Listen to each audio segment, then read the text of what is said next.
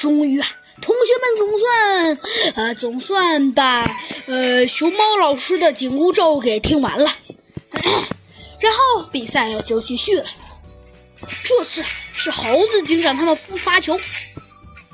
别看好像白虎大帝啊没学过足球，但是啊他那个身高啊和体重还有力量，那都是顶呱呱的。有好几个人呐都不敢直接跟他硬拼。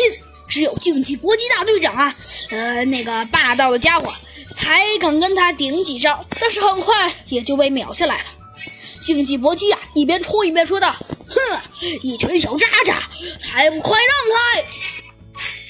大家呀，一听这话更不敢靠近了。只见竞技搏击大队长啊，嘿嘿一笑，让，然然后。突然一下子飞向了，飞扑向了白虎大帝。有些没反应过来，但是很快呀，他就反应了过来，一闪身，然后把足球传到了呃刚刚正在飞奔的斑马经理。嘿嘿，斑马经理啊，嘿嘿一笑，然后啊，也飞快的站起球来。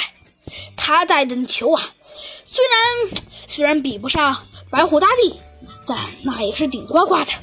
只见。他左闪右冲，很快啊，很快就闪过了很几招的人的攻击，但是很快啊，他就发现这个东西，他发现呢，自己一个人带球啊是完全不够用的。于是，他虽然想把球传给白虎大帝，但是他左看看右看看都找不到白虎大帝的身影。